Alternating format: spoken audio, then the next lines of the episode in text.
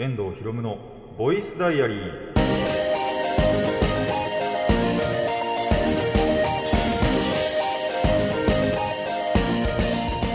ラジオの前の皆さんこんにちは。遠藤博夢のボイスダイアリーパーソナリティの遠藤博夢です。タイトルを直訳すると声の日記。僕の身の回りで起きたことを話したり時に何かしらの紹介をする雑談系の番組です。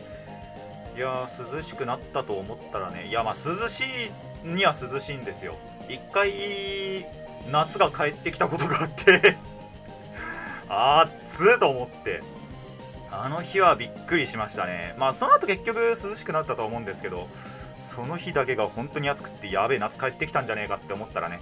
えー収まったんでよかったなと思います。で逆に最近はやっぱり夜はちょっと寒くなってきましたね。肌寒くなってきましたね。ちょっとやっぱり夜までというか 昼間は暑いのにそう夜は寒いんで半袖そろそろやべえかなとか思いながらそうこの収録の前日なんかもねあの夜までバイトだったんですけど帰りはまあ大体歩いて帰るんですよ。まあ特別になんだろう雨とか降ってなければ。雨降ってたりするとねあの親呼んだりするんですけどそうじゃない時はまあ大体歩いて帰るもんで。でそんな歩いてる中やっぱりちょっと肌寒いなってがまあ前回も言った通りその震えるほどね寒いわけではないんですけどでそれこそ寝る時なんかももう割とエアコンつけなくてもいいなんて日が増えてきたんですけどやっぱそうなってくると長袖まあ上に羽織るものなんかはね常に持ち歩いててもいいのかななんて思ったりでも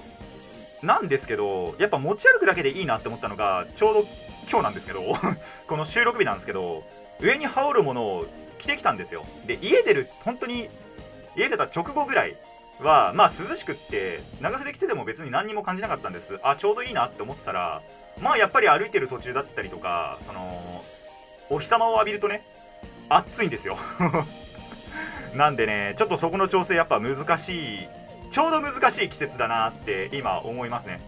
そう。まあ本当に持ち歩くだけでいいのかなって着ずにあのバッグの中とかに入れといてで夜寒くなってきたら着るみたいなそんぐらいがいいのかななんていうのは個人的には思いました。皆さんもねそれぞれのそれぞれの判断でそれぞれのあとなんだろう体質に合わせてそういったものは、えー服装はね決めてみてください。そして体調を崩さないようにしてください。えーまあそんな中でもねまたそのちょっと前みたいに夏が帰ってきたりすることも あると思うので半袖は半袖で絶対残した方がいいと思います。でプラス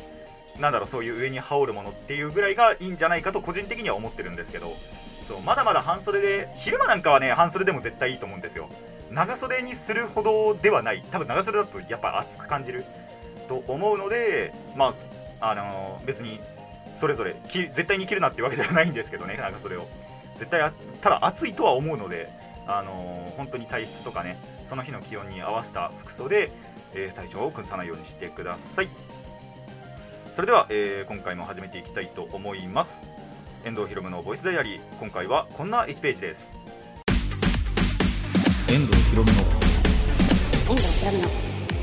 ボイス。ボボボイスダイアリー。改めましてこんにちは遠藤ひろむです。どうしよっかななんかね。すごい話題がちょっと多いんですよね。わ話題が多いわけではないかあのーまあ喋りたいことはちょっと結構あるんですけどまあ前半はちょっとこれでもいこうかなって思うのが、えー映画のねレビューをまたしていこうと思います。後半の雑談で、まあ、ちょっと間に合うかな。話したいこと割と本当にいっぱいあるんでちょっと巻きでいこうかなと思ってるんですけどえーとですねまあ映画をまた見てきましたよと。ただこの映画実はですねあのプリキュアよりも前に見てたんですよ。ただレビューするのにはちょっともう一個あのー要素が必要でなんでちょっと一回貯めてたんですね。あの合計2回見に行くことになりました、えーシティハンターエンジェルダストをね今回はレビューしていこうと思います。今も言った通りプリキュアよりも先に実は見てるんですよ。なんでプリキュアのレビューしたじゃないですか。前々回ぐらい？前々前回？覚えてないんですけど。あのそれの時に一緒にやっちゃおうかなと思ったんですけどちょっとそのレビューしづらかった点が1個だけあってっていうのがまあちょっと後で話していこうと思います。まあえっと4年ぶり？3えっと前回が18年？5年ぶりか？4年とか5年ぶりぐらいの、えーシティハンターの新作映画ということで。ただ話のつながりがあるってほどではないんですけどあのなんだろう直接？なつながりはないんですけど世界観というか時系列的なものは多分あのつながってると思うので、まあ、前作見とくのも推奨ですねあの新宿プライベートアイズっていう作品があったんですけどそれも見とくとあの出てくるキャラが理解できるかもしれないと思うので、えーとまあ、見てなくても大丈夫だとは思うんですけど見といた方がいいんじゃないかという作品ではあったことは先に、えー伝えておきますと。でまあどんな感じの話かっていうと,、えーとえーでもどっから話そうかなこれ。あのね話すのもね もうあらすじだけでなんかネタバレになりそうなところはあるんですけどまあいつも通りねあの寮の元に、えー依頼者が来ますよと。でアンジーさんという、まあ、ゲストキャラが今回は来るんですけど、えー猫を探してほしいと。でただ猫を探すだけなのに、えーめちゃめちゃな金額になるっていうことで香りも張り切るわけですよ。で猫の捜索が始まるんですが、えーまあ後々発覚することなんですけどそのアンジェさんが命を狙われていると。まあその猫を探してくれっていうのはまあなんだろう。建前というか。で、えっと一緒にそのいてくれたら身もあの身を守ってくれるんじゃないかっていうことで、えー依頼を受けることになると。で、えー、とそんなそのアンジーさんを追ってくる2人の資格というかは、えー何者なのかと。でその裏で糸を引いてる人物は誰なのかという感じの、えー話となっております。えっ、とまあネタバレ回避のためにちょっと結構いろんなところを省いてるんで、えー実際どうなのかっていうのはマジで、えー映画を見に行ってみてください。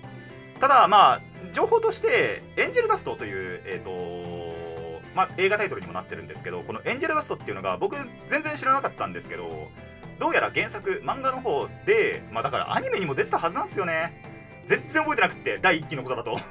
あまりにも前すぎるとちょっと覚えてなかったんですけど、えーエンジェルダストっていうのはですねまあその漫画にも出てくる薬品の名前なんですね。漫画ではえっ、とまあ覚醒剤覚醒剤っていうか、まあ、麻薬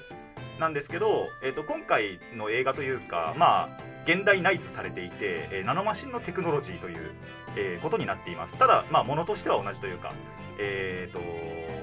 人にそれを打つことによって、えーそのなんだろう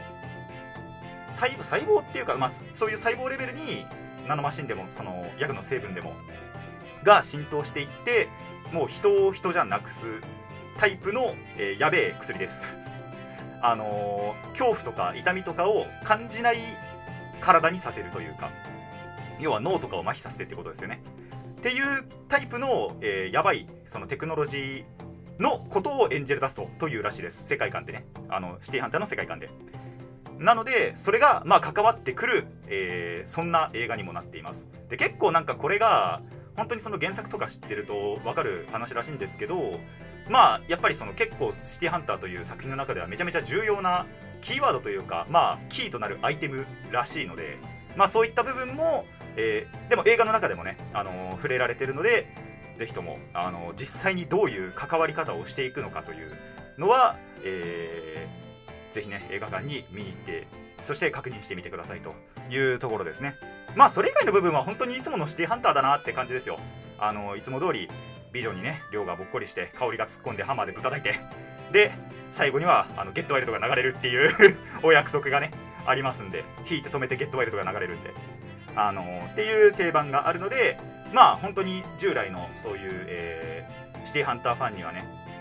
ちゃんと嬉しい要素もありつつ嬉しいというかもう定番の要素がありつつで、まあ、現代ナイズされている、えーそんな作品になっていてそう現代ナイズっていうとやっぱりその量が使ってるのがスマホになってたりね。でしかもその大体なんかいろんなところに出向いてでその出向いた先で美女に会うとあのー飛飛びつくではないですけどなんかナンパしようとするんですけどもう家に引きこもってマッチングアプリとかしだしましたからね。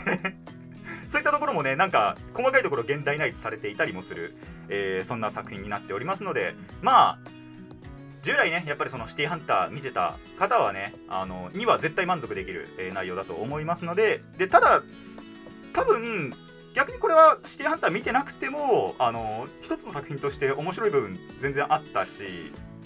最後の方の展開とかも結構目を見張るものがあったので、えー初心者にもおすすめできる作品ではないのかなとただ多分その理解できないところというか、まあ、キャラのね説明とかが本当に全くなくてそれはもう知ってる前提な部分があるのでまあその辺はちょっと保管して勉強してから行くといいのかななんても思いますのでまあそれぞれの楽しみ方で楽しんでみてください。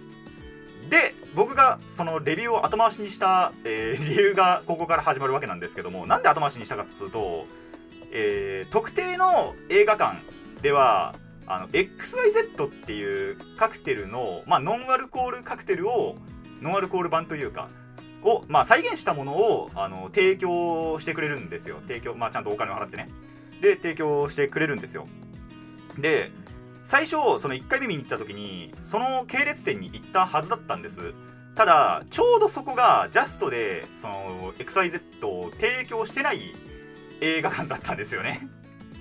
その場所だったんですよ。なんでやべえやっちまったと思って。ただ行ったからにはもうしょうがないからとりあえず1回見ようって言って見てで2回目最近行ったんですけどその時にはちゃんと、あのーあるところにもうちゃんと調べてあの提供しているその系列店のところに行ってちゃんと飲めてなんで、あのーそこの部分をね楽しんだので今回こうやってレビューさせていただいております。でなんで XYZ かっていうと、まあ、XYZ ってそもそもお酒があってそれがまあ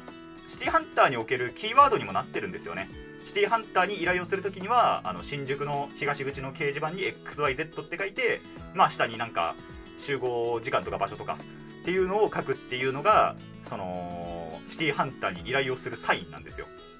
でプラスこれってお酒の名前でもあってそのバー本当にこれはアニメの1話とかだったかな。でえっ、とそのとあるなんだろう喫茶店っていうかなんだろうバーなのかな？のマスターがもう寮に対して XYZ をすって差し出すとそれがあのもう暗黙でえっ、とちょっと助けてくれよと。いう合図にもなっている。掲示板に XYZ って書いてもいいしまあそういう見知った仲なんですけどねそのマスターとは。の、えーと見知った仲だったらその XYZ をカクテルをすって出してもいいみたいな。そういうタイプのそのキーアイテムキーワードになっているので、えー XYZ の提供もあったと。でそのノンアルコールのねカクテルをそれも飲むことができて。でただ実際僕はあの現物本物の XYZ を全く飲んだことがないので味は分かんなかったんですけどあこんなもんなんだなって思いつつそれも楽しんで映画も楽しんでっていう一日もあったので、え改めてねレビューをさせていただきましたと、まあ、本当に面白い映画だと思いましたので、えー気になった方はぜひまあ結構もう日付は経ってるんでだんだんとねやっぱりあの公開のなんだろう時間スケジュールって減ってってると思うんですが気になった方はぜひね映画館に、えー足を運んでいただいてそして見てみてください。以上前半は、えーシティハンターエンジェルダストの紹介でした。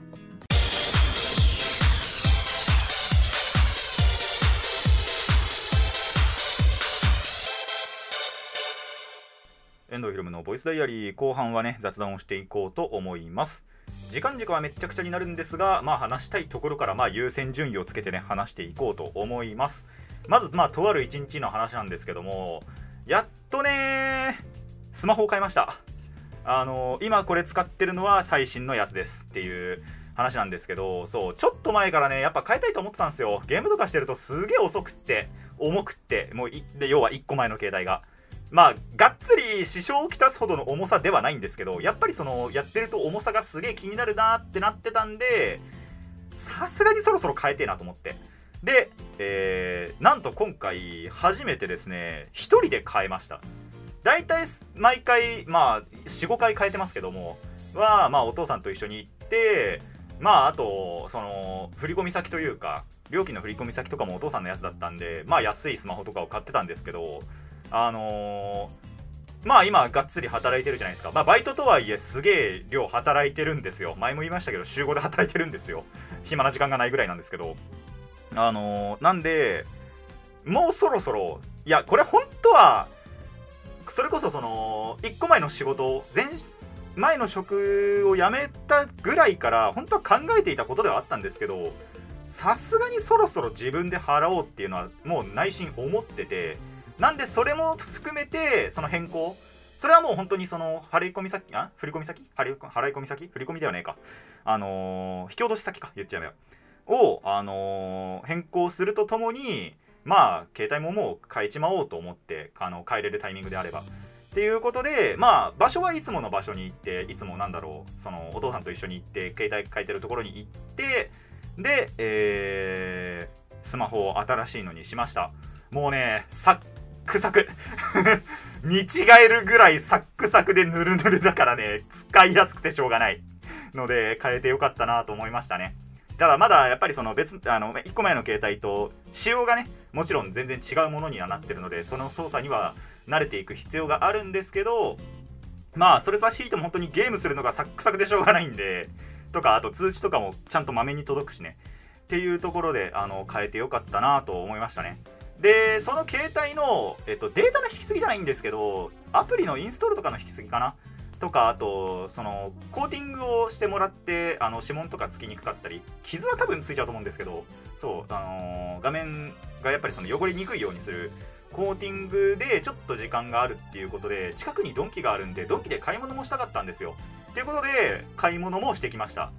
えっ、とそう主に買いたかったものがまあちょっと4つまあ正確には2つ2種類って言えばいいのかな。ちょっとまあ欲しいものがあって1つはあのーまあバッグですね。言っちゃえば。バッグが2種類。リュックサックとえーとまあ、トートバッグというか、まあ、トートバッグ肩掛けのバッグなら何でもよかったんですけどちょっと大きめのトートバッグ。あのーリュックサックは持ってはいるんですけどなんかそれ中に入れると中がなんだろう。エナメル質のエナメルでもねえのかなあれ。ちょっと中わかんないんですけどすっげえ中身がボロボロになっちゃってでそのボロボロになったカスがあの中身の中に入れるとそれ物がにくっついちゃうんですよ。くっついちゃってたんですよ。でなんかそれを物を取り出すとその黒い何かわかんないものがめちゃめちゃついちゃってで振り払うとそれもすげえ汚れちゃうんで下が。っていうことでリュックサック使えなくはないんだけどちょっと使いづらいものになっちゃったんで変えようって思って買いたかったのとでトートバッグも何年 ?7 年か。使ってるプリキュアのトートバッグがあったんですけどボロボロになっちゃって。ちょっと前がもう多分1年ぐらい前から。ボロボロだし色も合わせてるし。っていうことだったんでちょっとこれも変えたいなって常日頃から思ってたんです。買いに行く時間がなくて。時間はあるか。時間ある時はあったんですけどやっぱそういう時って休みたいんですよ。っていうことでやっぱこういう外に出た時だしあのそれも買っちまおうって思って買ってであと靴もちょっとボロボロになっちゃったんで靴も変えなきゃなって思って靴もあいやまあ1個はお父さんが勝手に買ってきたんですよ。あのーなんで1個あるんですけど、まあ、もう1足さすがに欲しいなって思ってあのーまあ靴もちょっと買っといてすっごい安いやつを安くてまあまあそこそこいいやよくはねえな。あのまあちょっと安いやつを買ってでサンダルも穴開いてるんですよ。誰にも言ってないんですけど。そう。でいつかもう自分で買い替えようって思ってたんでサンダルも買ってっていうことで合計4点でまあ1万円弱ぐらいの買い物もしてまあそれをしてたらまあちょうどいい時間になったんで携帯もあのスマホも取りに行ってその後ですねえー、半年ぶりぐらいに温泉に行きました。そう。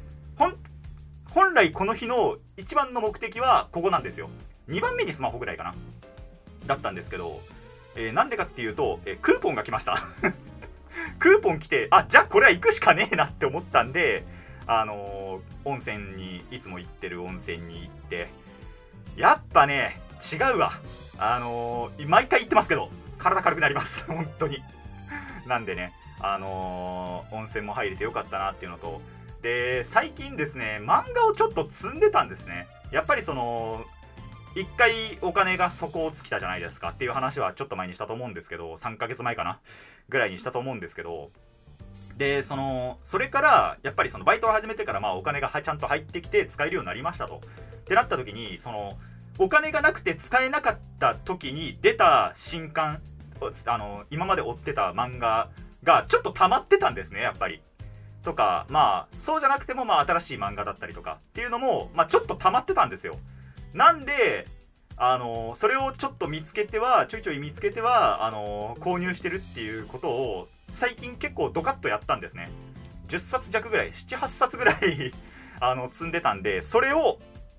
あの温泉入ってるまあ温泉入ってる間っていうか温泉からまあ要は上がってなんだろうくつろいでる時というか休んでる時に消化をしていってゲームもしてもう一回入って帰る時にまた汗をかくっていう。その日はねまあ夕方まだちょっと明るい時に帰ったんですけどあの歩いてる間に汗かきましたね。でもその汗もそんなにベタベタする汗じゃなくてサラサラだったんでまあ家帰ってももう家帰ったから着替えるだけでいいやって言って着替えてあのーその日はまあすすぐではないですけど寝たっていうまあ充実した一日でしたねだって。スマホ買って他のそういうバッグとか靴も買って温泉入って帰ってますからね。っていうすげえ充実した日を送りました。ということでスマホも変わってるので、えーこれからもねあのゲームは楽しんでいこうと 思います。まあアプリをちょっと多く入れてるのもあったのかな。でもそんなに多くないはずなんですけどね。ただまあちょっと一つ前の携帯は耐えきれなかったようであのちょっとカックカクになってしまったので今はすごく快適にゲームができます。これからもね楽しんでいこうと思います。でまあそんなゲームに関する話を1個だけしてね終わろうかなって思うんですけどもあのモンハンナウをねやり始めてで前回とか前々回ぐらいにも言ったと思うんですけどまあやっぱりモンハンあのすごい狩りがやっぱり簡略化はされてるんですよ。あのまず制限時間が90秒とかだったかな？とか80秒。まあ1分半以内に狩れなければあのクエストは失敗狩りは失敗。っていう扱いにもなるしまあもちろん自分でその体力が尽きて尽きて回復薬とかもなかったらえっ、とまあ諦めるボタンを押してクエストリタイアっていうまあ逃げるっていうコマンドももちろんあるんですけど、まあ、制限時間が来たらもう強制でアウト。まあこれはあの元祖モンハンと同じでただ元祖モンハンって一応制限時間50分とかあるんですよね。30分から50分ぐらい。あるんでまあなんだろうなんて言えばいいのかな。そのまあそれが本当に1分半最大でも1分半に、えー短縮されましたよっていう狩りだしだその分やっぱそのモンスターの体力もそれなりの体力に設定されてますしモンハンナウだと。とかまあモーションも確かにそのワールドから流用してるとはいえ全てを流用してるわけではないんですよね。もちろんそのタップしかないんでタップスワイプしか操作ができないんで複雑なコマンドを打つ武器集もまだないですしあとなんだろうな。そういうアクション。すでに今ある武器でもそういう複雑なアクションは結構なかったりするんですよ。なんでこれ本家やりてえなって思ってきて 本家やりました。半年以上ぶり。最後やったの多分1月とかですから 1, 1月はねえか2月とかかな。多分。12月か2月かですね。1月はほらあのーあれに実家に帰ってたんでやってなくて。でなんで2月帰ってきてからやっってればまあそれでも半年今日 やった記憶が多分ほとんどないのでワンチャンえー12月なイメージもある。去年ぶりぐらいの。から、えー久しぶりにやってみたらまあ忘れてる。指の動かし方。全然覚えてなくって。あのーその頃から総中根っていうね武器を使ってて多分その頃話してたと思うんですけどそう全然動かせなかったんですよ。やーべえこれ操作全然わかんねえっつって。最初。で最後に戦って負けてた相手がえー、とタケリハゼルブラキディオス、まあ、通称臨界ブラキと呼ばれる個体がいるんですけど特殊個体がいるんですけどそれが全然まあ攻略できなかったんですよその頃。その頃ってまあ半年前ですけど。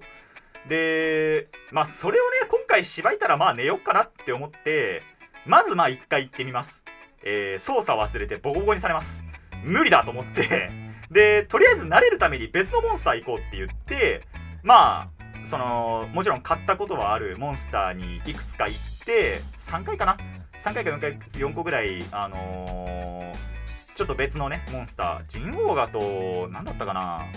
ああ1個はあれか。本当に思い出すためにドドガマル行ったのか。ドドガマルとジンオーガってやつ行ってドドガマルはまあカスです。ドドガマルカスなんですけど、まあ、ジンオーガはそこそこ強い強めなモンスターに行ってみてあよしよしなんとか取り戻してきたって言って、まあ、再度臨海ブラキに行ってみたんですよ。一発でクリアしちゃって。あれ？いけちゃったってなって。であのーリベンジはね果たしたところで、あのーその臨海ブラキから取れる素材を使った武器もちょっとだけ作って、えーその日は終わりました。でまた別の日に今度その臨海ブラキと一緒に、えっとまあ、別のやつでえっとなんだっけな。名前が出てこねえ。まあラージャンっていうゴリラがいるんですけどそのラージャンの特殊個体があるんですよ。何ラージャンっつったっけな。あ激コラージャンだ。思い出した思い出した。そう激コラージャンって言ってまあなんか常に怒り狂ってるゴリラがいるんですけどそのゴリラもしばきに行こうって思って、えークエスト行ったらあいつは無理。早い！動きが。総中根追いつけねえって思いながら、えーちょっとその日はちょっとゴリラは諦めましたねなんで、あのー別の武器にするか、まあ、もうちょっと操作慣れて、あのスムーズにね、戦えるようになったら、えーリベンジしていきたいなっていうのが、今のモンハンワールドアイスボーンの話ですね。アイスボーン何年前のゲームだろうね。でもやっぱりそのモンハンナウが、あのワールドからの流用っていうことで、あのまあ、ワールドを元にしてるっていうことで、ちょっとやっぱりワールドが盛り上がっているらしい。まあ、その、界隈狭いで分かんないんですけど、そうやってる人はなんか少なからずいるらしいのでまあこれから僕もねちょっとその輪その輪に入れるわけじゃない入るわけじゃないんですけどもあの本当に暇な時間というかあこの時間帯ならできるなって思ったその時間を縫って、えーまたねあの再開していきたいなと思っていますモンハンナウをやったという方ぜひあのその元になったワールドも、えーやってみてください。以上、えー後半は雑談でした。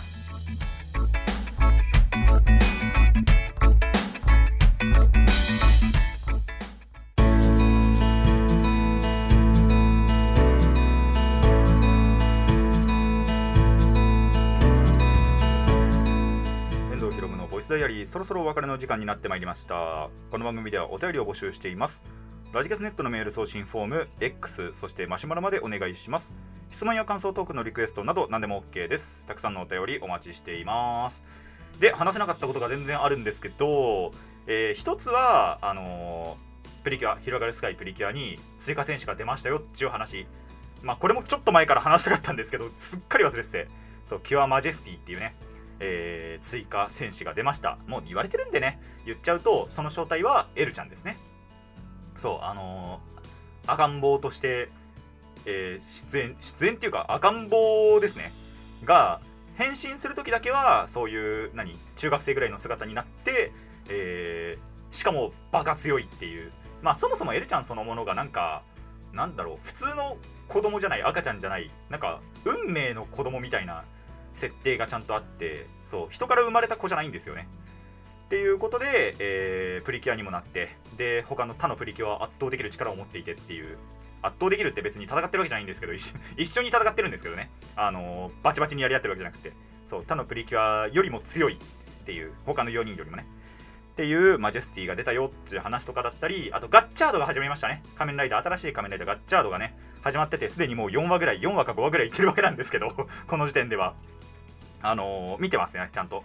ただあのーキングオージャーも面白すぎてあのー楽しみではねもちろんあるんですけど楽しみっていうかあの見て楽しんではいるんですけどあのキングオージャーの方が面白いなってなってる。そんな現状だったりしますね。ちょっとこれからに行きたいかなっていう。感じだったりはします。なのであのーそう皆さんもねぜひ新しく始まったばっかりなので追うなら今です。あの仮面ライダーは9月でねあの切り替わるんで今ねちょうど始まったばっかりなんで追いたいと思った方はぜひ追ってみてください。っていう感じで、えー 今回はここまでといたしましょう。遠藤ひろむのボイスダイアリー。ここまでのお相手は遠藤ひろむでした。次のページもお楽しみに。